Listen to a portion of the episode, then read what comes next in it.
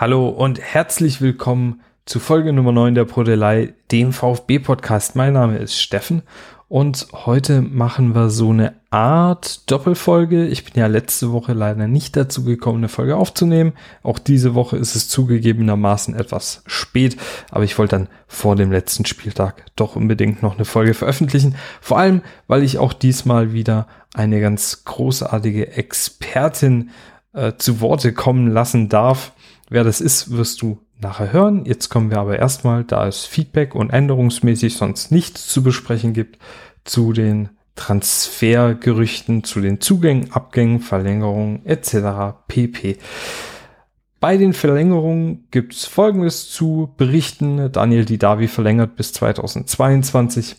Unser Mittelfeldroutinier bleibt also noch ein Jahr länger dem VfB erhalten. Äh, bei der Verlängerung wurde dann natürlich seine lange Vergangenheit und alles Mögliche als Lobeshymne über ihn berichtet. Ich erinnere mich aber durchaus noch, wie er als junger Kerl auch eine Zeit lang unbedingt vom VfB weg wollte. Aber man muss ja sagen, dass, ähm, naja, junge Spieler sind dann doch manchmal vielleicht auch falsch beraten, wollen die ganz große Karriere machen. Beim VfB gewinnt man die Champions League halt eher nicht. Und ich habe den Eindruck, dass der Daniel in den letzten ein, zwei Jahren sich äh, ja mental doch ganz schön weiterentwickelt hat, seine Rolle gut annimmt und man muss ja auch sagen, dass er durchaus in dieser Saison und auch im letzten Jahr schon auch von der Bank für Impulse sorgen konnte. Insofern sehe ich die Verlängerung eigentlich als eine ganz gute Sache. Der VfB ist laut ESPN an Josh Sargent interessiert vom SV Werder Bremen. Ähm, Josh Sargent ist ein junger, naja, offensiv Allrounder, Mittelstürmer, kann man jetzt ja, ein bisschen sagen, wie man, wie man möchte. Josh Sargent ist 21 Jahre alt, aktueller US-amerikanischer Nationalspieler, hat in dieser Saison in 31 Spielen fünf Tore und zwei Vorlagen gesammelt, hat aber auch im DFB-Pokal in fünf Spielen zweimal äh, das Tor getroffen und einmal eine Vorlage zu einem Torerfolg beitragen können. Ähm, sein Vertrag geht bis 30.06.2022, deswegen ist Bremen wohl durchaus daran interessiert, ihn nochmal jetzt zu Geld zu machen. Ist bestimmt ein ganz interessanter Spieler, wobei ich ihn jetzt eher als Backup-Lösung sehe. Was ich bei ihm ganz interessant finde, ist, dass er wirklich vorne relativ ambivalent einsetzbar ist. Also er ist jemand, der aufgrund seiner Größe auch mit 1,85 durchaus sich in jedes Kopfballduell so reinkämpft äh, aber auch jemand, der sich mal fallen lässt und die Bälle so ein bisschen weiter hinten holt. Also doch ein, auch ein recht äh, spielfreudiger Stürmer. Ob das was wird, hm, ich glaube, das hängt dann doch arg von der äh, kolportierten Ablösesumme, die sich Bremen da vorstellt, ab und natürlich auch davon, ob Bremen vielleicht nächstes Jahr gar nicht mehr in der ersten Liga ist, weil dann werden sie äh, den Sergeant wahrscheinlich auch für ein bisschen weniger Geld abgeben müssen, weil sie unbedingt Geld generieren müssen. Das nächste Gerücht, äh, auch da geht es um die zweite Liga. Auch da, noch ist Bremen ja nicht Teil der zweiten Liga, aber ja, du weißt, was gemeint ist. Ähm, laut Kicker ist der VfB an Chris Führig interessiert. Der ist 23 Jahre alt, ist derzeit von Dortmund 2 an Paderborn ausgeliehen und hat dort in 33 Spielen schon 13 Tore und 7 Assists verbuchen können. Hatte auch ganz äh, munter querbeet durchgescored also jetzt nicht irgendwie dreimal ein Hattrick oder so, sondern er trifft in schöner Regelmäßigkeit und gehört in dieser Saison bestimmt äh, zu den auffälligeren Offensivspielern in der Liga, kommt aber meistens über rechts außen. Wäre bestimmt ein ganz interessanter Neuzugang, zumal der Junge aufgrund einer Ausstiegsklausel wohl nur eine Million Euro kosten soll. Und ja, auf dem rechten Flügel ja, da muss man natürlich auch ein bisschen vorsorgen. Silas wird noch ein bisschen ausfallen. Ähm, wo Darko sich jetzt langfristig festspielt, muss man mal sehen. Und äh, mit Sicherheit braucht man jemand aber auch hinter oder um Roberto rum, damit da einfach der Konkurrenzkampf so ein bisschen angeheizt wird. Ne? Bei den Abgängen gibt's äh, ja jede Menge Gerüchte, über die ich auch in der letzten Folge schon gesprochen habe. Also klar, ähm, Vereine sind an Sascha interessiert, Vereine sind an ähm, Mark interessiert, äh, Vereine sind am Gregor Kobel interessiert und und und, aber das Neueste Konkrete ist eben, dass äh, Borna Sosa ein Interview äh, mit Index.hr geführt hat. Und da hat er zu dem Gerücht, das ja schon länger so ein bisschen kursiert, dass er zu den Bayern wechseln könnte, nur gesagt, wo es Rauch gibt, gibt es auch Feuer. Und demnach könnte man jetzt natürlich davon ausgehen, dass da zumindest mal Gespräche geführt worden sind. Ähm, ich kann mir zwar nicht vorstellen, wo er bei den Bayern reinpassen sollte, aber ich habe jetzt auch gelesen, dass äh, eventuell Leeds United äh, wohl an ihm interessiert sein soll. Also ich denke, Borner könnte tatsächlich ein Kandidat für einen Abgang im Sommer sein, da ich auch denke, dass der VfB vielleicht ein bis zwei Spieler verkaufen muss, um einfach Gelder in der Corona-Zeit zu generieren. Die Links zu den Gerüchten oder zu den Quellen habe ich dir natürlich wie immer in den Show Notes verlinkt. Kommen wir damit zur Besprechung des ersten Spiels heute, nämlich des 32. Spieltags gegen den FC Augsburg. Äh, wie gesagt, ich werde heute zwei Spiele beziehungsweise drei Spiele besprechen, wobei ich zum dritten Spiel, also dem nächsten Spiel, gar nicht so viel sagen werde, weil es da jemanden im Podcast heute gibt, der viel mehr dazu zu sagen hat als ich. Äh, jetzt aber erstmal zum Spiel am 32. Spieltag gegen den FC Augsburg. Da gab es vor dem Spiel die Überraschung, äh, oder ja, Überraschung, ähm, die Nachricht, dass Gregor Kobel verletzt ist und Fabian Predlo im Tor starten würde. Gregor ist mit Rückenproblemen ausgefallen. Die Aufstellung sah dann wie folgt aus. Predlo im Tor, Mafopanos, Anton und Kempf in der Verteidigung, Sosa und Massimo als Wingbacks, Endo und Clement im defensiven Mittelfeld, die Davi und Förster im offensiven Mittelfeld und Sascha Kalajdzic im Sturm. Das Spiel ging los. Ähm, in der zweiten Minute hatte Augsburg schon eine Ecke. Äh, die kam bei Vargas auf den Kopf und der hat dann knapp am VfB-Tor vorbeigeköpft. In der dritten Minute ähm, hat Sascha einen tollen Laufpass aus der eigenen Hälfte rechts auf Massimo gespielt. Der konnte da dann zwei Augsburger am Strafraum stehen lassen, zieht nach innen und zieht dann leider etwas zu zentral ab. Gikiewicz äh, hat den Ball dann abgewehrt und die Davi hat den Nachschuss dann doch deutlich rechts neben den Kasten gesetzt. Äh, in der elften Minute konnte Clement den Ball im zentralen Mittelfeld abfangen und auf Massimo wieder weiterleiten. Der hat dann den Ball nach vorne getrieben und lobt den dann richtig schön in den 16er zu Sascha. Dieser legt den Ball dann mit dem Außenriss wieder ab auf den einstürmenden Förster und der konnte dann das 1 zu 0 mit einem Schuss ins rechte Eck erzielen. Also eine ganz, ganz frühe Führung und beruhigende Führung für den VfB. War natürlich auch mal schön. In der 22. Äh, hat sich der bis dahin gut spielende Massimo dann ohne Gegnereinwirkung nach dem Sprint an den Oberschenkel gefasst und wurde äh, für Tongi Kulibali ausgewechselt. In der 27. Minute kam der Augsburger Richter dann nach einem schönen Pass von Vargas in die Strafraummitte an den Ball. Er konnte sich den dann auch dort zurechtlegen. Predlo hat dann aber ein sehr, sehr gutes Stellungsspiel gezeigt und konnte den Ball da sicher entschärfen. Zehn Minuten später hat äh, Wova Anton dann einen Fehlpass am Mittelkreis gespielt und wieder konnte äh, Vargas äh, sich den Ball schnappen, konnte nach vorne ziehen und hat dann 20 Meter vorm Tor flach aufs rechte Eck geschossen. Und auch da war Fabian Predlo wieder gut dabei. Und tatsächlich war das dann schon die erste Hälfte. Also, also gar nicht so ereignisreich bis auf das Tor für den VfB in der ersten Hälfte. In der zweiten Hälfte gab es für die Augsburger in der 52. Minute einen Freistoß durch Vargas, der flankte den 16er. Oxford kam dann mit der Brust an den Ball. Ähm, der Ball fliegt dann links ins Eck und auch da hat Fabian Bredlow wieder eine tolle Parade gezeigt und konnte den Ball dann da rauswischen in der 60. Dann wieder Vargas, also es war wirklich krass. Äh, ich hatte den ja schon im Vorfeld als ähm, Player to Watch so ein bisschen ausgesprochen. Der hat auch direkt gezeigt, warum. Der war quasi der Einzige, der wirklich bei Augsburg vorne richtig Gas gegeben hat und war wirklich die Schlüsselfigur im äh, Augsburger Angriffsspiel. Da hat er auf jeden Fall den Ball dann rechts raus auf Jago gespielt. Der bringt dann eine ganz, ganz hohe Flanke in den Strafraum. Richter köpft den dann vom rechten Pfosten nochmal zu Niederlechner und der konnte den Ball dann mit dem Kopf ins Tor buxieren. Das war dann der Ausgleich.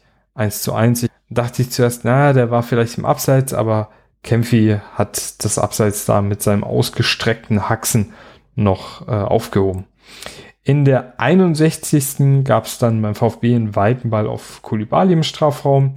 Der hat da versucht, dann auch Wolle den Ball direkt zu nehmen und abzuziehen. Jago war so ein Tick eher am Ball, geht aber wirklich mit der offenen Sohle äh, voll aufs Schienbein quasi vom, vom Tongs.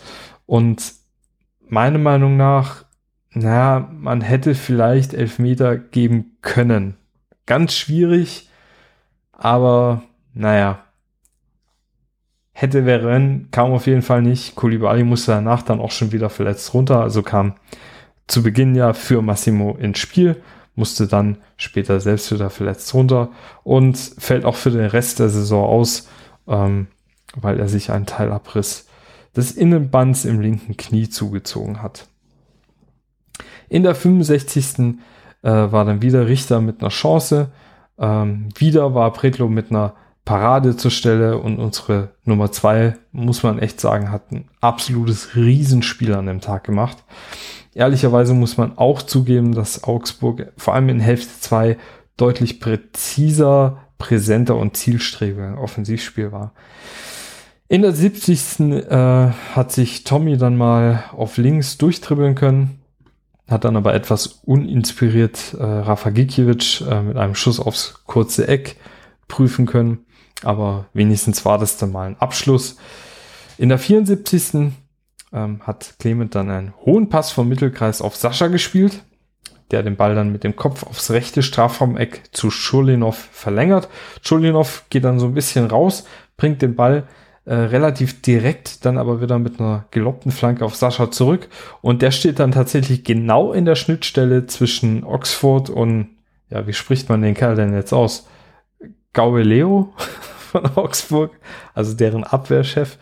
Und der kann dann unbedrängt, also nicht der, sondern Sascha kann dann unbedrängt zum 2 zu 1 einköpfen. Und da muss man echt sagen, so geht Effizienz, äh, weil eigentlich war in Hälfte 2 äh, bis auf diese Halbchance von Kulibali vom VfB nicht mehr so viel zu sehen. In der 80. kam es dann nach einer Augsburger Ecke äh, zu einem Konter über Tschulninov, der den Ball dann auf Förster querlegt und Förster scheiterte dann aber freistehend an Gikiewicz. Und in der 85. kam es dann noch zu einer weiteren erfreulichen Nachricht, nämlich herzlichen Glückwunsch Luca Mack.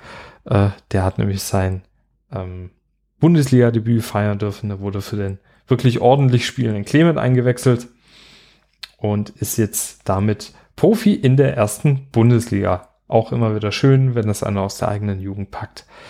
In der 90. gab es dann nochmal die zwölfte Ecke für die Vogelstädter, hat aber auch nichts eingebracht. Der VfB hat gewonnen. Ähm, als Fazit könnte man sagen, Augsburg hat ein wirklich gutes Auswärtsspiel gezeigt. Beim Comeback von Markus Weinz hier, äh, der VfB hat aber die Aussetzer in der Defensive, die ein bisschen ungewohnt waren, eiskalt ausgenutzt. Und ich denke, am Ende sind wir ein bisschen glücklich mit drei Punkten hier vom Platz gegangen. Äh, was mich überrascht hat, war, dass Augsburg offensiv tatsächlich ganz gut gespielt hat, äh, was ja eigentlich bislang in dieser Saison nicht so deren Ding war. Von den Statistiken her sah es so aus, dass der VfB mit 16 zu 21 Schüssen unterlegen war, dafür aber deutlich mehr Pässe, nämlich 521 zu 365 und kontrolliertere Pässe gespielt hat. 83 Prozent dieser 521 Pässe kommen an. Das heißt, der VfB hat also ein relativ sicheres Spiel aufgezogen ähm, und dadurch natürlich auch ein bisschen die Augsburger Angriffsbemühungen immer wieder im Keim ersticken können. Ähm, diesmal gab es aber nicht diese sonst so markanten Flanken von Sosa bei uns. Insgesamt waren wir ein bisschen zweikampfstärker als die Augsburger, vor allem in der Luft. Da haben wir 41 zu 20 gewonnene Kopfballduelle zu verzeichnen. Summa summarum war es aber die Effizienz, die es gerichtet hat. Ähm, ich denke, man hätte vielleicht noch ein bisschen mehr über Außen spielen können, gerade wenn man sich dann eben anguckt, dass die Augsburger in den Kopfballduellen echt krass unterlegen waren. Wenn man sich die Heatmaps anguckt, da hat man dann gesehen, dass der VfB vor allem über rechts sehr, sehr stark und präsent war. Und ähm, das hat man auch gesehen, gerade am Anfang. Äh, Roberto Massimo hat da unwahrscheinlich viel, äh, viel Dampf gemacht und später ging da auch über Förster dann noch ganz gut was. Ja, das war eigentlich auch schon die Analyse zum Spiel äh, gegen Augsburg. Ähm, die Stimmen zum Spiel verlinke ich dir natürlich wieder in den Shownotes. Ich habe auf Twitter dann selbstverständlich auch wieder nach dem Man of the Match gefragt und für Twitter war das relativ eindeutig Fabian Pretlo mit 33 Stimmen. Ich weiß gar nicht, ob das Rekord ist, aber es ist relativ nahe dran. Ähm, Förster kommt dahinter dann mit sieben Stimmen. Mein Spieler des Spiels ist natürlich auch Fabi Pretlo gewesen. Der hatte 49 Ballkontakte, 33 Pässe hat er gespielt, hat dabei eine wirklich gute Passquote von 76 Prozent erreicht. Aber das Highlight waren natürlich seine Paraden, acht Stück an der Zahl und damit meiner Meinung nach ganz klar Spieler des Spiels. Hatte sich auch verdient, unsere Nummer zwei, nachdem es ja immer wieder Unkenrufe ihm gegenüber gibt. Ich finde, als Nummer zwei ist er wirklich eine gute Wahl ähm, charakterlich ein einwandfreier Typ und jemand, den man immer mal wieder reinschmeißen kann und der mit Sicherheit auch den Konkurrenzdampf bisschen anheizen kann. Ich denke, man muss immer bedenken, dass ähm, wir halt nicht äh, unter den Top 3 Teams in der Bundesliga stehen, die sich dann leisten können, zwei exakt gleich starke Top-Torhüter irgendwie da auf, äh, also im Kader stehen zu haben. Und ich denke, äh, dass der Fabi Predlo bei den meisten Zweitligisten auf jeden Fall Stammspieler wäre. Und insofern haben wir da, glaube ich, echt eine, eine gute Alternative für Gregor Kobel auf der Bank. Oder eventuell, falls Gregor tatsächlich im Sommer gehen sollte, für die neue Nummer eins. Das nächste Spiel, nämlich das Spiel am 33. Spieltag gegen Borussia Mönchengladbach stand danach natürlich an. Vor dem Spiel gab es dann die Meldung, Gregor Kobel ist wieder zurück. Und äh, vor dem Spiel natürlich auch interessant, äh, nämlich dass es das letzte Spiel von Marco Rose für Gladbach war, die ja seit der Bekanntgabe seines Wechsels zu Borussia Dortmund zur nächsten Saison einfach so ein bisschen geschwächelt haben. Die Aufstellung sah dann wie folgt aus bei uns. Gregor Kobel im Tor, Kempf Anton Mafropanos in der Innenverteidigung, Endo und Karasor auf der 6 beziehungsweise im defensiven Mittelfeld, Sosa und Massimo als Wingbacks, Tommy und Förster sollten dann vorne für ein bisschen Furore sorgen und Sascha Kalajdzic natürlich gesetzt vorne als Sturmspitze.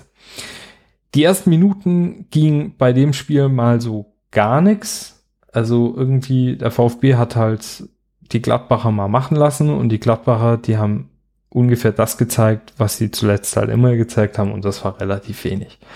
In der zehnten ähm, konnte Hofmann rechts einen Pass äh, für Player durchstecken, der dann aus ganz spitzen Winkel den Ball ans Außennetz ballert. Hätte Player da in die Mitte geflankt, wäre es mit Sicherheit deutlich gefährlicher äh, geworden, vor allem weil er in der Mitte so ein Stindel da rumhüpft, der wirklich eine Riesensaison spielt, kann man nicht anders sagen. In der ersten Viertelstunde war der VfB leider häufig mit Abspielfehlern unterwegs äh, im Umschaltspiel. Dadurch gab es dann auch kaum Gefahr in der gegnerischen Hälfte. In der 18. Minute konnte Hofmann dann einen schönen Ball in den Strafraum bringen. Äh, Anton hat da aber sehr, sehr gut aufgepasst. Er hat auch ein wirklich starkes Spiel gerade in der ersten Halbzeit gemacht und konnte den Ball da vor Player klären. In der 21. Minute ähm, hat Roberto Massimo dann einen schönen Pass auf Sascha Kalajdzic gespielt. Der ist dann in den Strafraum eingedrungen, hat sich dann aber versucht, den Ball von rechts, nee Quatsch, vom, vom linken Fuß auf den rechten Fuß zu legen und ähm, dann ist auch ein Gladbacher schon dazwischen gegangen. Ein paar Minuten später, in der 24. nämlich, hat Neuhaus dann einen ähm, ganz tiefen Pass, also einen Ball aus der, ganz tief aus der eigenen Hälfte gespielt, ähm, hat die komplette Verteidigung von uns überspielt. Player ist dann den Konter gefahren, konnte den Ball da auch gut erstmal behaupten und hatte erstmal freie Bahn zum Tor. Äh, Dinos Mafropanos kam dann aber mit so einem Monstersprint noch hinten ran und hat äh, beim Schuss von Blair den ähm, Stelzner noch irgendwie dazwischen bekommen. Und das, was dann noch aufs Tor kam, war eher so ein, naja, nicht ganz druckvoller Schlenzer und den hat Gregor Kobel dann gut entschärfen können. Nach einer halben Stunde muss man sagen, dass es eher ein lahmes Spiel war. Es gab kaum Torchancen, ganz viele Abspielfehler auf beiden Seiten. Gladbach war ein bisschen dominanter, aber man hat halt auch gesehen, der VfB wartet ab und äh, Gladbach halt, wie gesagt, nicht wirklich überzeugend wie die letzten Wochen schon. In der 34. musste Dinos Mafropanos dann leider verletzt runter. Äh, der hat sich in mehrere Zweikämpfe verstrickt gehabt bis dahin. Und ähm, bei einem Luftzweikampf hat er sich, glaube ich, dann so ein bisschen vertreten. Für ihn kam dann Pascal Stenzel. In der 45. Minute hat Sosa den Ball dann sehr leichtfertig an der linken Seitenauslinie gegen Kramer vertändelt. Der Ball ist dann abgeprallt so ein bisschen ins Feld zurück. Hoffmann und Kempf sind dann zu Ball gegangen, haben versucht, den zu erreichen, haben sich dabei aber gegenseitig über den Haufen gerannt oder umgerissen, war aber kein Foul für mich.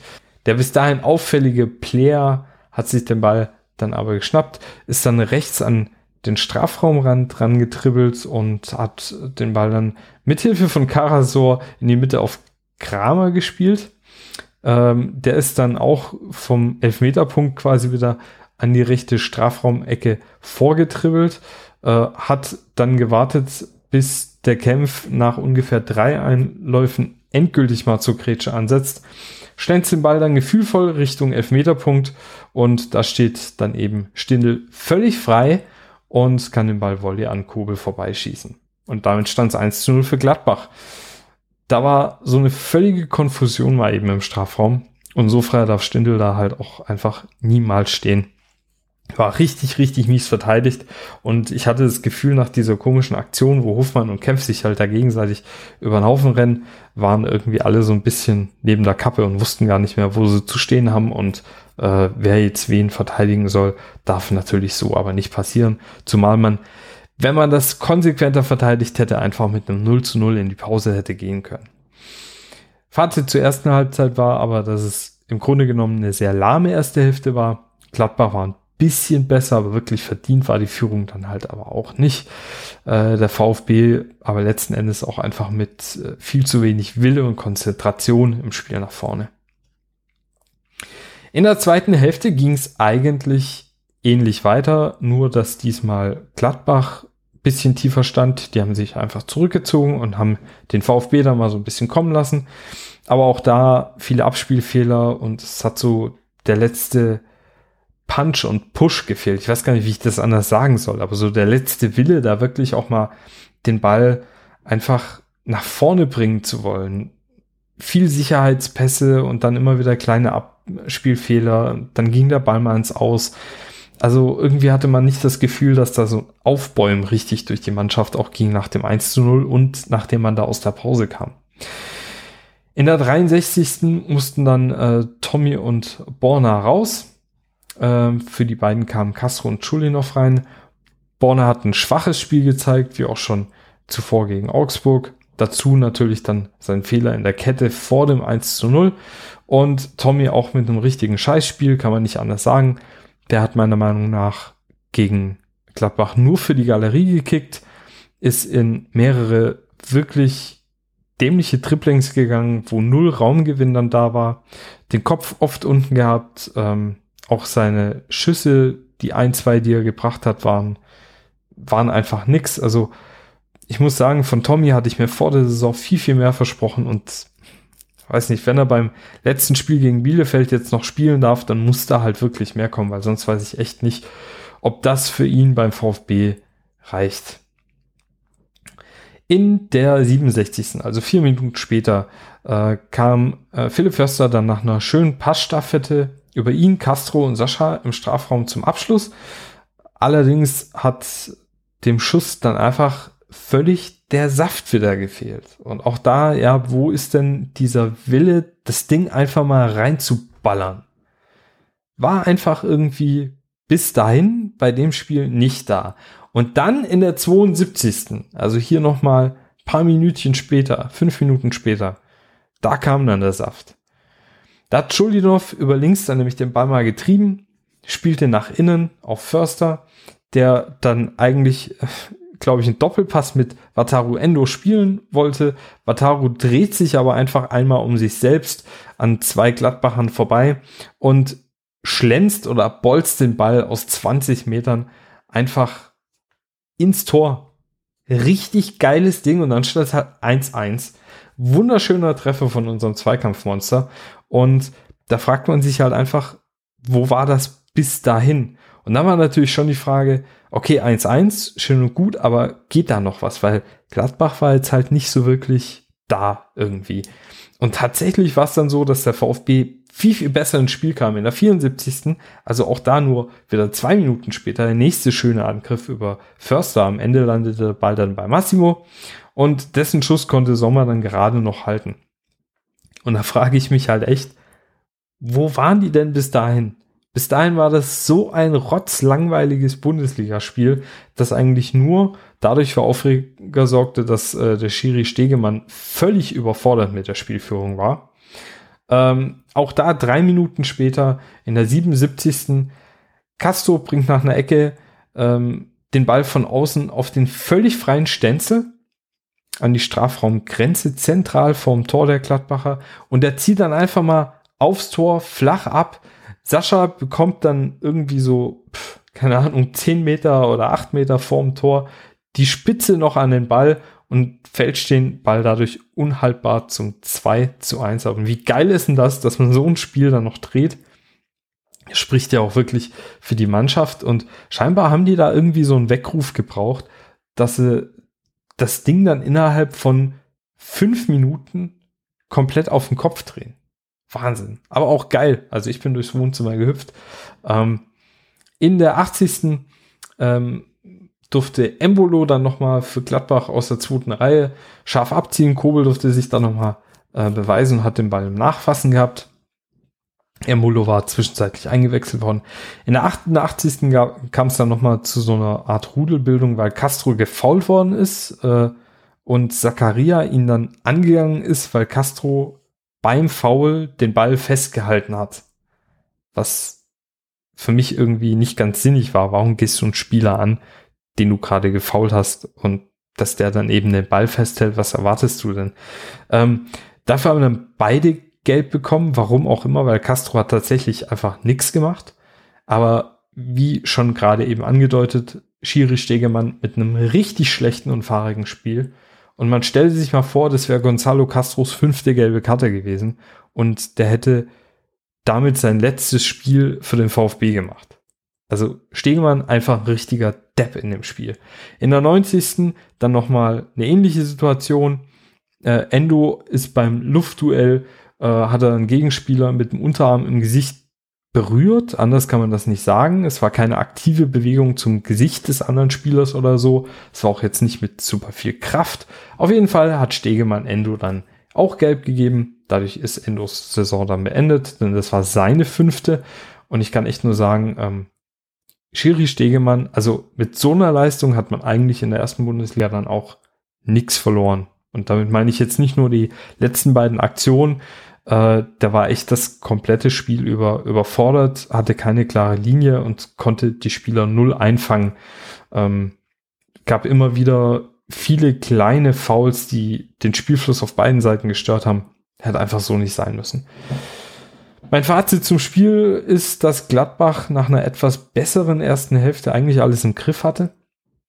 Dass der VfB dann aber nach dem Gewaltschuss von Endo das Spiel einfach noch gedreht hat und dass äh, eine pure Willens- und Teamleistung war. Und die letzten 20 Minuten waren dann auch richtig schön anzuschauen, haben gezeigt, warum unsere Mannschaft diese Saison einfach so viel Spaß macht und so geil ist. Die Statistiken zeigen das auch so ein bisschen auf. Äh, nach der ersten Hälfte hatten wir am Ende des Spiels trotzdem 11 zu 9 Schüsse gegenüber den Gladbachern. Das zeigt, dass Gladbach halt in der Hälfte 2 wirklich lange nur reagiert hat. 41 Prozent unserer Angriffe liefen über rechts. Massimo war auf seiner Seite grundsätzlich stärker als Sosa auf links. Auch ganz interessant zu sehen. Und als Castro dann reinkam, hat das in Kombination mit ihm und Förster wirklich sehr, sehr gut funktioniert. Die Heatmaps habe ich mir natürlich auch wieder angeguckt. Und äh, da war sichtbar, dass der VfB vor allem in Hälfte 2 äh, offensiver agierte und da dann auch ähm, immer mehr in Ballbesitz kam und äh, die Einwechslung von Castro einfach total aufging. Ähm, Massimo erneut wieder mit einem guten Spiel auf der rechten Außenbahn. Also es freut mich wirklich auch für den Jungen. Man of the Match habe ich auf Twitter tatsächlich ein bisschen verpennt, weil ich da gerade noch andere Umfragen am Laufen habe. Auch da darf sich natürlich gerne beteiligen, komme ich aber gleich noch drauf zu sprechen. Man of the Match, ganz klar Endo für mich. Äh, natürlich das Tor, das dem Spiel so ein bisschen den Turnaround gegeben hat. 80% angekommene Pässe, 69 Ballkontakte, drei direkte Balleroberungen und 62,5 gewonnene Zweikämpfe. Damit auch diesmal wieder der stärkste Zweikämpfer bei uns in der Mannschaft an diesem Spieltag. Also richtig geil, zwei Spiele in Folge, 2 zu 1 gewonnen. Das letzte Spiel gegen Gladbach jetzt dann auch nochmal ähm, moralmäßig richtig toll gedreht.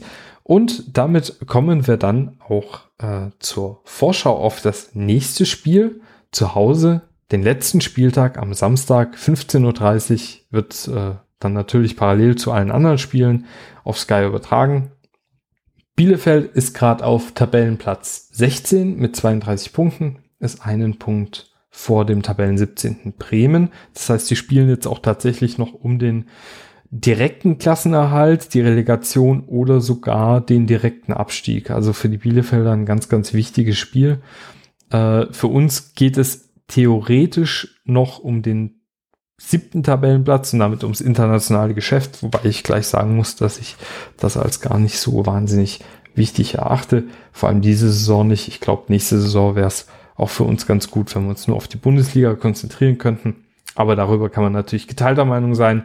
Äh, wenn wir uns die Serien angucken, dann hat Bielefeld in den letzten fünf Spielen dreimal unentschieden gespielt, musste eine Niederlage hinnehmen und konnte einen Sieg feiern gegen Schalke nämlich. Das letzte Spiel war dann wirklich sehr, sehr unglücklich. Die haben 1-1 gegen Hoffenheim gespielt. Bielefeld war da vor allem in Hälfte 2 deutlich besser, allerdings super, super ineffizient.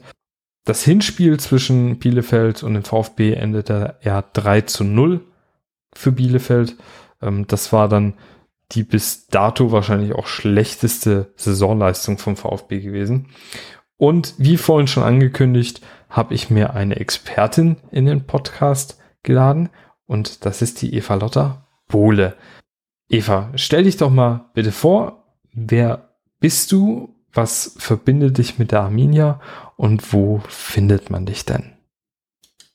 Ja, hi, ich bin Eva. Äh, ihr könnt mich erstmal bei Twitter unter eva-bohle finden. Ähm, ich bin Bielefeld-Fan, logischerweise. Ähm, das erste Mal im Stadion war ich, glaube ich, 2003 äh, auf der Bielefelder Alm, wie sie damals noch hieß. Ja, und seitdem hat äh, mich dieser Verein auch nicht wirklich losgelassen. Seit zweieinhalb Jahren bin ich unter anderem auch ähm, ja erst Gästin, dann inzwischen auch Co-Host äh, des zweite Bundesliga Podcasts äh, zu finden unter zweite Bund oder zwei Bundesliga Pod auf Twitter. Ähm, da mache ich zusammen mit meinem Kollegen Matt Carriage, ähm, ja, besprechen wir immer den Spieltag der zweiten Liga. Damit haben ja Stuttgart-Fans glücklicherweise, beziehungsweise auch Arminia-Fans die Saison nicht so viel mit zu tun gehabt. Aber ähm, ja, wenn ihr äh, da irgendwie noch mal Interesse habt an der zweiten Liga, gerne mal reinhören. Ist wie gesagt auf Englisch. Ja, und sonst ähm, findet man ab und zu auch mal meinen Namen unter Texten auf FUMS. Äh, da darf ich seit Anfang des Jahres auch äh, den ein oder anderen Artikel schreiben. Äh, das kann gesellschaftspolitisch sein, das kann aber auch einfach eine Liebeserklärung an Fabian Klos sein. Ähm, ja, das kann sein, dass ich äh, deshalb auch mal ab und an in eure Timeline gespült werde. Ja, die Liebeserklärung für Fabian Klos auf jeden Fall völlig zu Recht. Ähm, Eva, erzähl mal, wie ist denn die Spieleinstellung von Bielefeld zurzeit? Äh, da gab es ja jetzt den Trainerwechsel, lässt Kramer da irgendwie anders spielen äh, als Neuhaus zuvor und wie sah es denn da zuletzt generell bei euch aus? Ja, zuletzt, äh, beziehungsweise eigentlich ähm, meistens in dieser Saison spielt Bielefeld ja in einem 4-3-3 oder 4-4-2. Ähm, da ist vor allem immer die Viererkette hinten drin. Das kennt man aber eigentlich auch schon ähm, aus der zweiten Liga unter Neuhaus. Das hat Kramer so auch übernommen. Was der Unterschied noch zu Kramer ist, dass er ab und zu mehr Rautenbildung im Mittelfeld hat. Das hat man unter Neues eigentlich nicht gesehen. Aber ja, also im Endeffekt meistens äh, 4-3-3, 4-4-2, kommt ein bisschen drauf an, wer auch auf den Außen spielt. Ähm, Gerade Stichwort spielt Gebauer, spielt Vogelsammer, ähm, Okugawa, Dorn, davon ist es meistens abhängig. Ähm, sonst ist die Aufstellung meistens da auch relativ gleich geblieben in den letzten Spielen. Ähm, also gerade vorne drin, aber auch generell im Mittelfeld. Also da beispielsweise immer Meier und Pritel da eigentlich, dann schon zur zweiten Hälfte kommt entweder Meier oder Pritel raus und Kunze ersetzt einer von den beiden. Also das ist ähm, ja relativ klassisch. Ähm, zu den letzten beiden Spielen an sich äh, sehr unterschiedliche Spieler. Einmal die 5-0-Niederlage gegen Gladbach, die wirklich sehr, sehr wehgetan hat, ähm, weil es nach den ganzen Spielen davor, wo man hinten auch wirklich defensiv stabil gestanden hat, echt ähm, auch nochmal schlimm fürs Torverhältnis war. Da hat gefühlt auch überhaupt nichts geklappt an dem Tag und dabei muss man noch sagen, dass Stefan Ortega da ähm, ja eigentlich Bielefeld davor bewahrt hat, dass man es noch höher verliert. Das Spiel gegen Hertha war, glaube ich, dann nach, auch nach dieser zwei Wochen Pause und mit einem Gegner, der in so einer ganz komischen ja in so einem ganz komischen Rhythmus drin ist wegen ähm, ja der Quarantäne durch Corona und dann diesen vielen Spieltagen in ja in, in einer Woche beziehungsweise zehn Tagen. Das ähm, im Endeffekt bin ich da mit dem 0-0 zufrieden. Wichtig war erstmal, dass hinten die Null steht nach dieser 5-0-Niederlage. Das hat Bielefeld ganz gut gemacht, hat aber auch immer wieder den Weg nach vorne gesucht. Aber ähm, ja, dass man da vorne das Tor trifft, ist auch nichts Neues in dieser Saison. Aber generell, ähm, ja, hat gerade dieses 0-0 dahingehend mir Hoffnung gemacht, dass man noch die zehnte weiße Weste in der Saison geholt hat. Das ist auf jeden Fall äh, für einen Aufsteiger, glaube ich, auch nicht jetzt das Natürlichste der Welt. Nö, generell denke ich, dass äh, Bielefeld von Aufsteiger äh, eine sehr, sehr gute Saison gespielt hat bislang. Wo meinst du denn liegen die Stärken bei deinem Verein und wo denkst du ist noch Luft nach oben? Ähm, beziehungsweise was sind denn die Schwächen deiner Armin? Ja, ich will mal mit äh, den Stärken des Kaders anfangen. Ich habe es eben schon mal angesprochen, die zehn weißen Westen. Ich glaube, wenn man da mal auf die Tabelle guckt und aufs Torverhältnis, wäre das nicht direkt etwas, was man vermuten würde.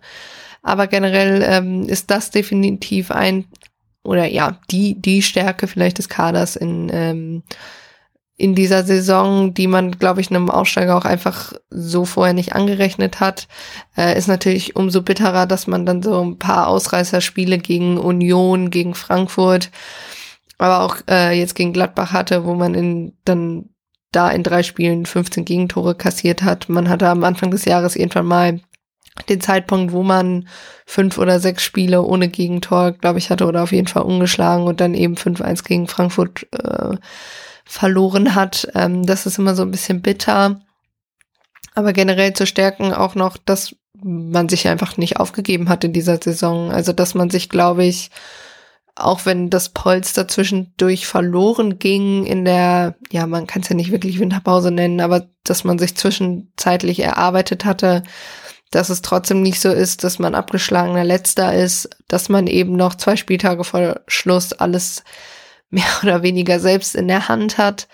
Ich glaube schon, dass das äh, auch eine Stärke des Kaders ist. Gerade, und da kommen wir zu einem der Schwächen, weil man vor Beginn der Saison jetzt nicht die Bundesliga-Erfahrung in diesem Team hatte. Also ich glaube, bis auf Shiplock und Marcel Hartl, wobei man Marcel Hartl da, glaube ich, auch, also sehr geringer Anteil von Bundesligaspielen, ähm, waren das, glaube ich, so die einzigen, die da wirklich Bundesliga-Erfahrung hatten.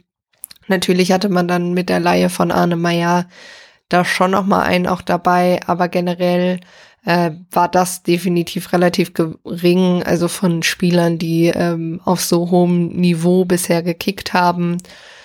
Das war eine der Schwächen, das ist eventuell auch immer noch eine, ähm, aber die größte Schwäche ist halt tatsächlich das Tore schießen. Ich glaube, da braucht man noch nicht lange drum herum zu reden. Bielefeld schießt nicht so viele Tore.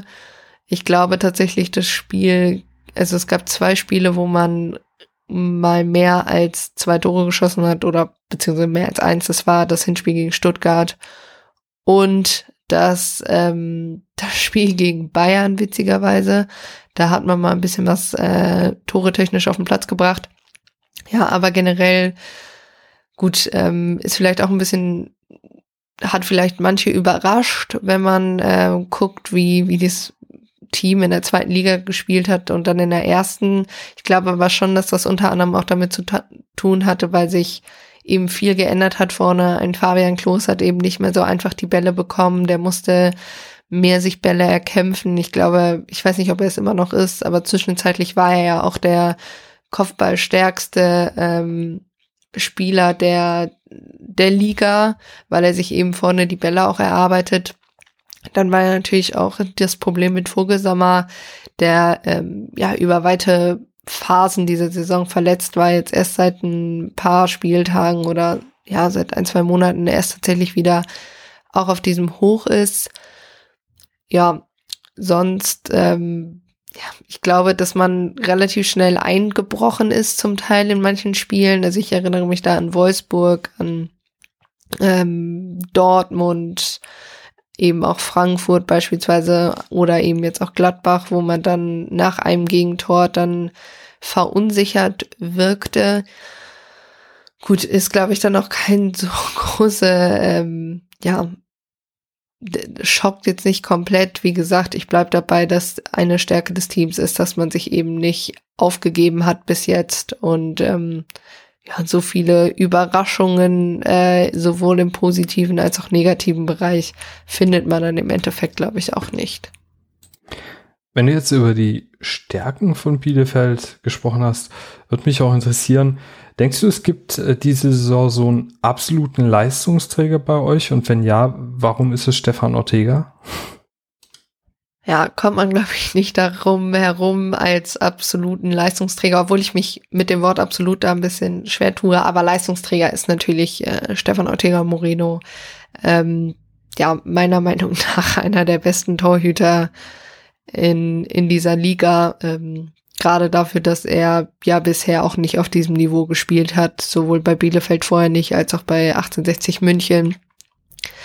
Ja, die äh, Intelligenz, die er mitbringt äh, im 1 gegen 1 am Ball, im Passspiel, ist, glaube ich, schon ziemlich, äh, schon ziemlich gut. Ähm, ja, und natürlich zum Teil auch die Abwehr hinten, auch wenn ich äh, immer wieder sage, dass ähm, da das Torverhältnis man sich in manchen Spielen unfassbar ruiniert hat, aber auch ein Amos Pieper, ein Joachim Nilsson, der, die beide in der Zweitligasaison schon unfassbar stark da hinten drin waren. Gerade ein Amos Pieper, der vom Regionalligateam äh, von Dortmund zu Bielefeld gewechselt ist und sich in knapp zwei Jahren einfach zum Bundesligaspieler entwickelt hat wo viele BielefelderInnen auch ein wenig befürchten, dass man, äh, sollte man absteigen, nicht nur Thea, sondern auch Pieper verlieren könnte und wird, besser gesagt.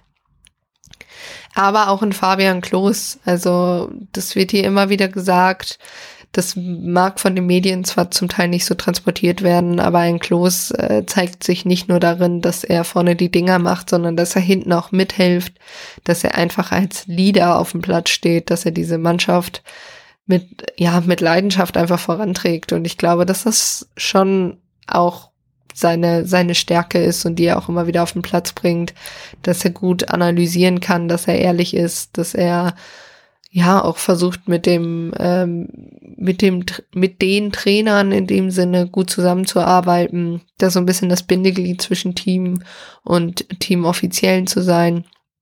Und ich glaube, dass äh, ja, ist auch ein Leistungsträger auf jeden Fall. Und dann, auch wenn das natürlich keiner auf dem Feld ist, aber muss man da auch nochmal Samia Rabi und Markus Rejek nennen, ohne die das so nicht möglich gewesen wäre, um da auch nochmal Ritsu Doan zu nennen, der definitiv auch einer der Leistungsträger ist, ähm, was die da laientechnisch auch wieder, ähm, ja, aufs Papier gebracht haben. Diese Saison ist unglaublich und ich glaube, dass es da ein paar andere Bundesliga-Vereine gibt, die sich eine Leihe eines Rizudorans auch hätten vorstellen können. Und da hat Sami Arabi schon ein sehr gutes Gespür für, wird ja auch immer wieder bei anderen Vereinen gehandelt. Und da gerade zusammen mit Markus Rejek, der auch sehr angenehm finanzielle Lagen analysieren kann, der das alles sehr transparent macht, was man gerade hier in Bielefeld nicht kennt, die sind dafür verantwortlich, dass wir überhaupt da stehen, wo wir stehen äh, in der Bundesliga. Und ich glaube, die darf man da nicht unterschlagen, ähm, auch wenn es natürlich jetzt nicht äh, genau die Personen sind, die tatsächlich die Tore auf den Platz sch schießen. Aber ich glaube, ohne einen Doan wäre diese Saison um einiges schlimmer verlaufen in vielen, vielen Spielen. Ja, aber Ritsu Doan äh, und Stefan Ortega hatte ich ja auch schon in der Folge zum Hinspiel gesprochen. Amos ist mit Sicherheit auch einer äh, der großen Überraschungen in dieser Bundesliga-Saison. Also da habt auf jeden Fall ein paar richtig, richtig gute Spieler bei euch im Kader, um die euch ein paar Bundesligisten mit Sicherheit sehr beneiden. Also so ein Ritsu Doan könnte ich mir halt auch super beim VfB vorstellen, aber ähm, da will ich euch mal nichts hier wegklauen. Ähm, aber sag mal, ich habe ja vorhin schon den ähm, Wechsel zum neuen Trainer angesprochen. Was hat sich denn jetzt unter dem neuen Trainer Kramer konkret geändert? Macht sich der Wechsel von Neuhaus zu ihm bereits irgendwie bemerkbar? Und konntest du den Trainerwechsel für dich denn so nachvollziehen? Ich hatte es ja schon mal zu Beginn angesprochen. Ähm, unter anderem eine Veränderung ist sowas wie die Raute, die er natürlich auch vor allem spielen lässt, weil unter ihm Arne Meyer eingebunden ist. Ich glaube, das ist wirklich so die sichtbarste Veränderung, auch die, die am meisten Fällen geschlagen hat in den ersten Spielen. Ja, Arne Meyer hat unter Neues überhaupt gar keine ähm, Rolle gespielt. Also er hatte ein Spiel gegen Wolfsburg, wo er dann super verunsichert war. Der kam ja auch mehr oder weniger angeschlagen zu uns nach Bielefeld.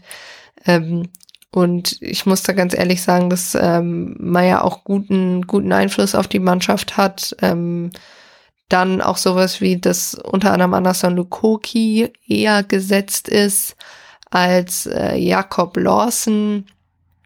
Auch nicht komplett unverständlich. Lawson hatte so ein paar Wackler drin in dieser Saison und ähm, ja, Lukoki macht das eigentlich auch ganz gut, auch wenn manchmal seine Seite sträflich frei ist.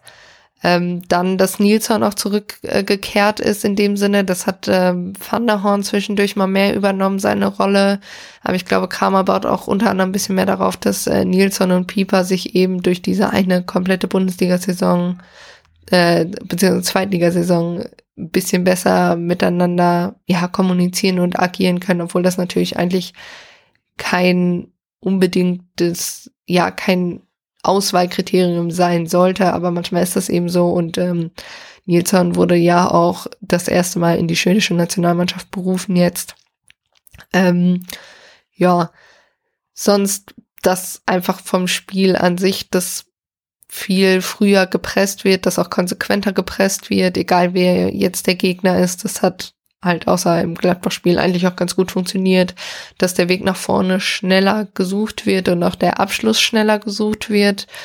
Ähm, das klappt nicht immer, aber generell ist das schon so und ähm, ja, das hat man unter anderem im Spiel gegen Hertha gesehen, obwohl man da jetzt äh, kein Tor geschossen hat, aber da waren schon ein paar mehr Offensivaktionen auf dem Zettel, beispielsweise auch gegen Freiburg. Also das ist schon was. Und die Defensive hat sich eben auch nochmal unter ihm äh, stark stabilisiert. Das kann man auf jeden Fall so sagen. Und man hat Siege gegen, also man hat diese Bonuspunkte geholt, die zu Anfang der Saison so ein bisschen ausgerufen wurden gegen Leverkusen, gegen Freiburg. Gut, dann hat man unentschieden gegen Augsburg und Mainz und Hertha gespielt, gegen Bremen verloren, aber auch noch gegen Union einen Punkt geholt. Also generell finde ich ähm, das nicht schlecht, was Kramer gemacht hat. Dahingehend, ob es nachvollziehbar für mich ist, äh, im ersten Moment war es nicht nachvollziehbar. Also, dass man ähm, gar nicht mal, dass man ihn geholt hat, sondern dass man Neues rausgeschmissen hat. Aber ich glaube, da war sich die Bielefelder Timeline auch relativ einig. Ähm, was dann aber nach und nach so ein bisschen durchgesickert ist, dazu sei auch noch gesagt, ich bin tatsächlich froh, dass man nicht eins zu eins weiß, was da passiert ist. Das waren, glaube ich, den, ja, da, da haben, glaube ich, Arabi und Riek unter anderem auch gesagt, so, das sind wir äh, Uwe Neuers auch schuldig, dass das jetzt keine Seifenoper wird. Aber ähm, meiner Meinung nach ist es, wenn man das Gefühl hat, Trainer und Mannschaft können sich nicht mehr gegenseitig abholen, können nicht mehr miteinander kommunizieren, dann muss man diese Zusammenarbeit auch beenden, weil das sonst eine Menge verbrannter Asche hinterlassen oder verbrannte Erde hinterlassen kann. Und meiner Meinung nach, also es gab auch einige Stimmen, die gesagt haben, ja, aber jetzt könnten sie das ja immer noch nicht nachvollziehen. Ich finde schon, dass man eine Verbesserung auch unter Kramer sieht. Und es war dann ja sowieso so, dass man nach dem Sommer nicht mehr mit äh, Neuhaus weiter fortsetzen wollte. Das wusste Neuhaus auch. Und im Endeffekt, ähm, ja, ist, ist es, glaube ich, dann, wenn man dann bei dem einen oder anderen Spieler ihn dann auch noch dazu bewegen kann zu bleiben, weil der dann eben schon weiß, wie, wie ein Frank Kramer tickt, ist es, glaube ich, im Endeffekt auch äh, vollkommen verständlich. Ähm, und ja, wir haben unter Kramer immer noch die Chance, äh, die Klasse zu halten und dass wir da jetzt nicht, äh, weiß ich nicht, auf dem 13. Platz landen werden ähm, und direkt unter ihm muss jedem auch klar, jeder und jedem auch klar gewesen sein. Wenn nicht, dann äh, tut's mir leid, aber dann hat der oder diejenige auch eine sehr merkwürdige Auffassung von Arminia Bielefeld. Ja, das ist noch ähm, zu dem Punkt, ähm, gebe auch gerne zu, dass ich da am Anfang auch sehr verwirrt war. Aber im Endeffekt äh, ein paar, ein paar Wochen und Monate ins Land gestrichen und ich kann es doch ganz gut nachvollziehen. Außerdem hat äh, Frank Kramer am 3. Mai Geburtstag und das passt natürlich sehr gut zu Arminia Bielefeld. Ja, vielen lieben Dank für die tollen Kommentare, Eva. Und zu guter Letzt, äh, wie ist denn jetzt dein Tipp fürs Spiel gegen unseren VfB? Ich tippe sehr, sehr, sehr ungern, weil ich immer die Angst habe, dass ich irgendwas jinxe. Ähm, ich glaube, der Vorteil, den Arminia hat, ist, dass es für Stuttgart um relativ wenig noch geht, um nicht zu sagen, um fast gar nichts mehr. Ähm, und hoffe, man kann das ein wenig ausnutzen. Ich glaube, ein Sieg wäre auf jeden Fall super wichtig, aber tatsächlich nehme ich fast ein Unentschieden auch schon. Ähm, ja, ich gehe mal auf ein 1-1 tatsächlich ähm, zum Abschluss. Ein wenig wie das letzte Spiel, was man gemeinsam vor Fans gespielt hat äh, im März 2020. Long, long time ago. Ja, viel zu lange ist das irgendwie her, ne? Aber in Ordnung. Ähm, ich schlag dir jetzt auf jeden Fall mal vor, Eva direkt auf Twitter zu folgen und auch in ihre anderen Projekte mal reinzuschauen. Lohnt sich auf jeden Fall sehr. Eva, vielen, vielen lieben Dank nochmal für diese sehr aufschlussreichen Kommentare. Äh, worauf ich noch kurz eingehen will, sind die Verletzten und Gesperrten beim Spiel VfB Stuttgart gegen Arminia Bielefeld. Beim VfB fehlt Wataru Endo nach Gelbsperre. Äh, unser Lazarett sieht gerade wie folgt aus. Lee Ekloff, Orel Mangala, Silas, Gonzales, Cissé, Koulibaly und Klimowitz werden wohl ausfallen. González ist schon bei der argentinischen Nationalmannschaft und verbringt da jetzt noch die letzten Tage seiner Reha. Äh, bei Arminia Bielefeld fehlt der eben von Eva angesprochene Lukoki ähm, gelb gesperrt. Ansonsten fällt bei denen meines Wissens nach niemand aus. Mein Tipp ist, äh, ja, also ich, ich tippe jetzt mal positiv. Ähm, ich tippe auf einen 1 zu 0 Sieg für uns. Äh, gleichzeitig verliert aber Bremen gegen Gladbach und Schalke haut die viel zu siegessicheren Kölner weg. Und dadurch ziehen wir an Union vorbei, müssen aber nicht nach Europa, denn da fährt Gladbach hin und Bielefeld bleibt trotzdem in der ersten Bundesliga. So würde ich es mir wünschen. Auf jeden Fall möchte ich Bielefeld nächste Saison wieder in der ersten Liga sehen. Äh, viel, viel lieber als die ganzen anderen Mannschaften, die da unten äh, stehen. Ich finde, die Bielefelder haben sich diese Saison sehr, sehr gut verkauft haben zum Teil auch wirklich einen ähm, gut anzusehenden Fußball gespielt, haben eine sehr sympathische Mannschaft und ähm, natürlich, wie wir auch gerade gehört haben, sehr, sehr sympathische Fans. Kommen wir jetzt zum aktuellen rund um den VfB Stuttgart. Äh, da gibt es ein paar Sachen anzusprechen. Ich möchte aber gleich sagen, dass ich auf ein paar Dinge erst in den nächsten Folgen richtig tief eingehen würde, denn sonst sprengt das heute absolut den Rahmen. Äh, ganz aktuell ist natürlich, dass der Vereinsbeirat jetzt ähm, Pierre-Enrik Steiger und Klaus Vogt als Präsidentschaftskandidaten nominiert hat. Ähm, Da haben sie dann auch äh, beide Interviews gegeben und sich dann der Fairness im Wahlkampf, wobei sie das beide nicht so nennen wollten, verpflichtet. Äh, das ist aber ein Thema, auf das ich tatsächlich in der Sommerpause nochmal ganz, ganz tief eingehen werde. Da werde ich auch beide Kandidaten nochmal ähm, von allen Seiten versuchen zu beleuchten. Werde mir da vielleicht sogar noch ein bisschen Expertise dazu holen und äh, mal gucken, was ich über ähm, Klaus Vogt und Pierre-Enrik Steiger so berichten kann.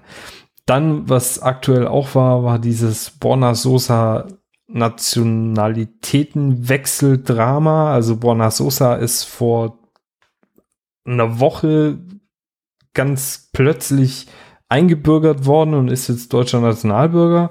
Ähm, also hat jetzt die doppelte Staatsbürgerschaft neben der kroatischen Staatsbürgerschaft eben auch die deutsche. Und das wurde gemacht, weil der DFB versucht hat, ihn zum deutschen Nationalspieler zu machen. Also es gab wohl Gespräche zwischen ihm und Oliver Bierhoff und ähm, da hat man den Borna Sosa den Kopf vertreten und hat ihm wohl auch ähm, so angedeutet, dass er dann mit zur Europameisterschaft fahren könnte. Bei Kroatien hat er bislang nach seiner, äh, nach seinem Platzverweis in seinem letzten U21-Nationalspiel war das, glaube ich, ja keine Rolle mehr für die A-Nationalmannschaft gespielt, was natürlich auch ein bisschen dämlich ist, weil der Kerl hat ja eine riesen Saison gespielt.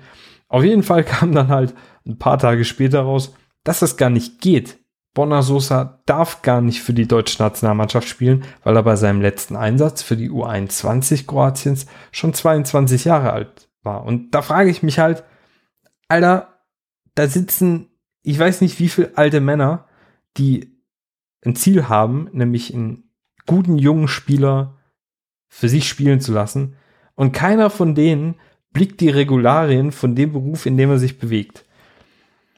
Borna Sosa hat dann ziemlich äh, offensives Interview, wie er halt immer in seinen Interviews ist, gegeben, indem er auch äh, durchaus gesagt hat, dass er das nicht nachvollziehen kann, dass er noch nicht für die kroatische A-Nationalmannschaft ähm, gespielt hat und dass er jetzt eben für Deutschland spielen möchte. Und kurz darauf kam eben raus, äh, Edge geht nicht, hast verkackt.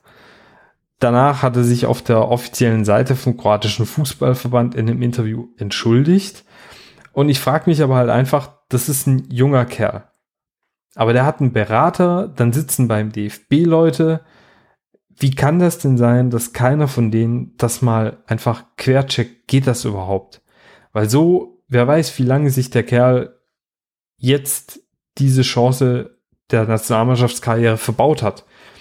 Wenn der Trainer der Kroaten halt irgendwie ein bisschen stinkig jetzt auf den ist, dann lässt er ihn halt einfach die nächsten Jahre nicht spielen. Wäre blöd wer weiß, was auch passiert. Man weiß ja nie, wie lange so eine Bundesliga-Karriere oder so eine Fußballer-Karriere überhaupt läuft. Sagen wir mal, der Borna wäre jetzt eigentlich ohne dieses ganze Hin und Her vielleicht doch für Kroatien nominiert worden für die EM. Das wurde ihm jetzt auf jeden Fall dadurch auch zunichte gemacht. Gott bewahre, ja, aber was ist, wenn der sich nächste Saison böse verletzt oder so und nie wieder auf dieses Niveau kommt?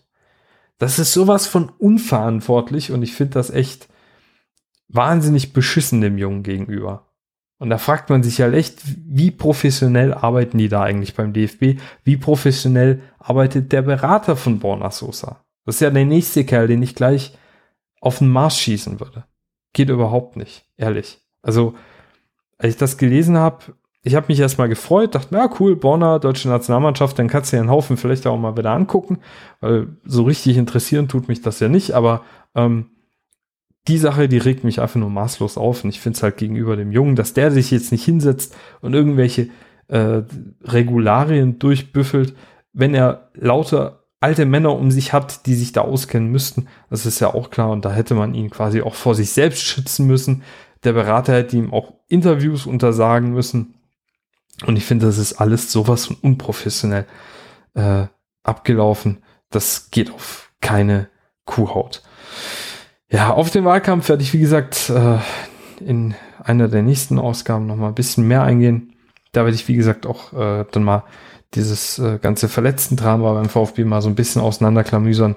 Äh, eine aktuelle Sache gibt's noch zu berichten, und zwar Silas Wamangituka ist äh, Spieler, der Saison, beziehungsweise, nein, die Spieler der Saison, das wäre ein bisschen krass, er ist Rookie der Saison in der Bundesliga geworden. Ähm, nachdem er dreimal zum Rookie of the Month ausgezeichnet worden ist, hat er jetzt auch diese äh, tolle Trophäe für sich verzeichnen können. 25 Spiele hat er diese Saison für uns gemacht, elf Tore geschossen, fünf Vorlagen gegeben, war unumstrittener Stammspieler äh, bis zu seinem Kreuzbandriss gegen die Bayern. Also wirklich eine geile Saison, die tragisch geendet hat, die vielleicht dafür sorgt, dass wir Silas alle noch mal im Stadion sehen können, denn ich bin mir sicher, hätte der die Saison so zu Ende gespielt, wie er sie bis dato vollzogen hat, dann wäre er ein ganz heißer Wechselkandidat diese Saison gewesen oder nicht diese Saison, sondern in der Sommerpause. So bleibt mir nur Dankeschön zu sagen für diese geile Saison von ihm. Ähm, und ihm die Daumen zu drücken, dass in seinem Heilungsablauf alles sauber verläuft und er möglichst schnell und komplikationsfrei wieder fit ist. Zum Schluss möchte ich noch auf deine und andere Fragen eingehen. Auf Twitter, ich habe gefragt, wer von euch hat denn Fragen an mich für die kommende Ausgabe?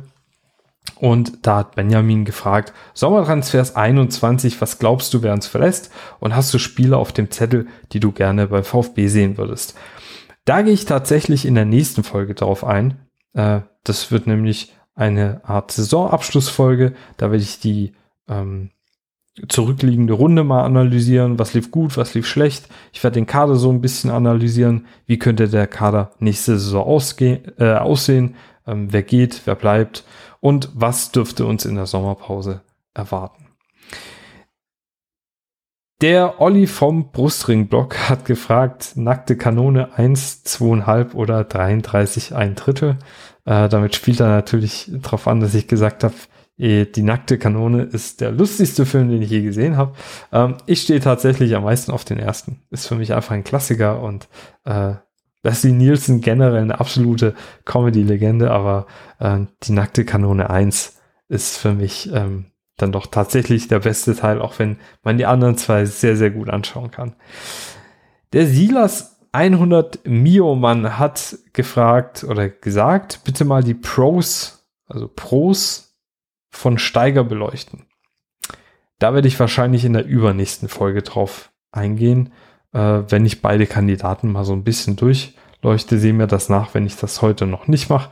Ich habe ja in der letzten Ausgabe schon ein bisschen was zu ihm gesagt und da eher Dinge gesagt, die mir nicht so passen.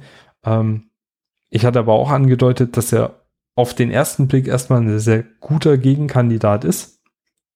Äh, aber ich werde da, wie gesagt, noch mal ein bisschen tiefer graben und mal gucken, was da noch so an die Oberfläche kommt. Der Ad Sam Soziologicus hat gefragt, wer kommt als Kobelersatz in Frage? Besteht bei Hornung die Chance, es irgendwann in die Bundesliga zu schaffen?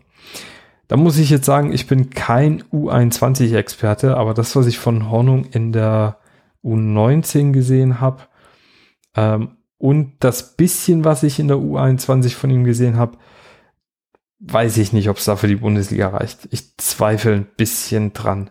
Ähm, also ich glaube, auf jeden Fall ist er für nächste Saison definitiv nichts für eine der ersten zwei Torhüter-Positionen.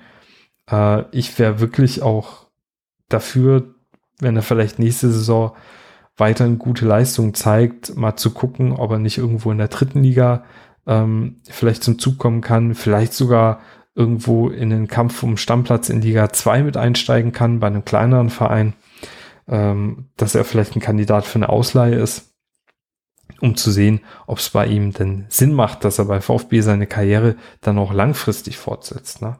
Ähm, ich habe auch schon gehört, er sei Kandidat als äh, dauerhafte Nummer drei oder so, wobei ich mir dann immer denke, der Junge ist wirklich noch jung. Ähm, Wäre natürlich cool, wenn, wenn so ein lokaler äh, junger Spieler dann den Jens Kral irgendwann mal vielleicht beerbt, aber äh, man muss ja auch sagen, ähm, talentfrei ist der Sebastian Hornung ja nicht. Und äh, wenn der es dann schaffen kann, irgendwo in Liga 2 vielleicht irgendwann mal Stammspieler zu sein, äh, ja, muss man ja gucken, ob es für ihn nicht auch das Beste ist, wenn er sich vielleicht irgendwann mal einen anderen Verein suchen kann.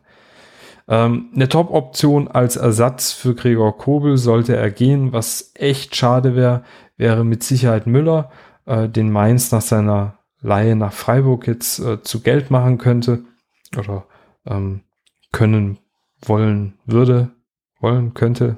Du weißt, was ich meine. Äh, der hat eine riesige Saison gespielt, ähm, soll wohl auf jeden Fall verkauft werden. Ich habe irgendwas von 6 Millionen oder so gelesen. Aber ich muss halt auch sagen, Gregor Kobel hat noch einen langfristigen Vertrag beim VfB Stuttgart und ich würde Gregor Kobel halt nicht für unter 20 Millionen Euro hergeben. Das hört sich jetzt erstmal nach krass viel Geld an, aber wenn man sich jetzt mal überlegt, ähm, Gregor Kobel ist definitiv eine, einer der Gründe, warum es diese Saison so gut bei uns lief. Und ähm, wenn man den jetzt für, ich habe irgendwas von 15 Millionen gelesen, wenn wir den für 15 Millionen abgeben, man muss ja, um so einen Torhüter auf dem Niveau zu bekommen, schon mal mindestens 6 bis 8 Millionen irgendwie wieder einplanen. Und dann frage ich mich halt, wo ist da der Benefit, wenn man sich nicht mal sicher sein kann, dass dieser neue Torhüter ihn wirklich beerben kann? Ich meine, wir haben äh, beim VfB wirklich genug Erfahrung damit gemacht, wie schwierig es ist, Stammtorhüter zu ersetzen. Und Misslintat hin, Misslintat her, ja, aber ich bin da echt vorsichtig. Ist eine ganz wichtige Position und ich würde ihn nur verkaufen, wenn er unbedingt weg will und wenn der VfB dafür einen riesigen Batzen Kohle bekommt und man dafür noch auch noch eine, eine gute Option an der Hand hat, um ihn zu ersetzen. Äh, der Flo bzw. Ed Kannstadt 93 hat gefragt, kurze oder lange Jogginghose am Patient? also, wie er eventuell weiß, bin ich Physiotherapeut. Ich trage immer eine lange äh, Sport-Jogginghose. Äh, Sagt man das so? Also eine lange Sporthose. Äh, kurze Hosen gibt's bei mir im Normalfall eher nicht. Ähm, das hat aber tatsächlich eher praktische als ästhetische Gründe. Ähm, manchmal muss man ja äh, den Patient auch ein bisschen mit allen möglichen Gliedmaßen noch äh, fixieren, weil man irgendwelche Dehnungen oder so durchführen muss. Und da ist es besser, wenn man das nicht mit der nackten Haut auf den Patient irgendwie macht. Äh, Brain Drain 21 oder 21 hat gefragt, was bedeutet es, dass Schäfer so empört darüber ist, dass 10 nicht nominiert wurde und auch relativ schlecht über Steiger spricht. Hätte wegen äh, Freundeskreisverbindung eher gedacht, dass Schäfer und Steiger im gleichen Team spielen.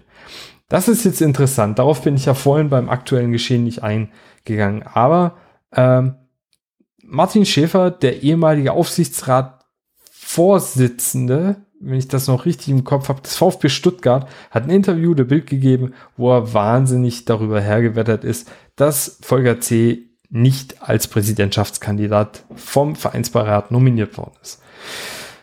Also, ähm, erstmal, um ganz kurz auf die Frage einzugehen.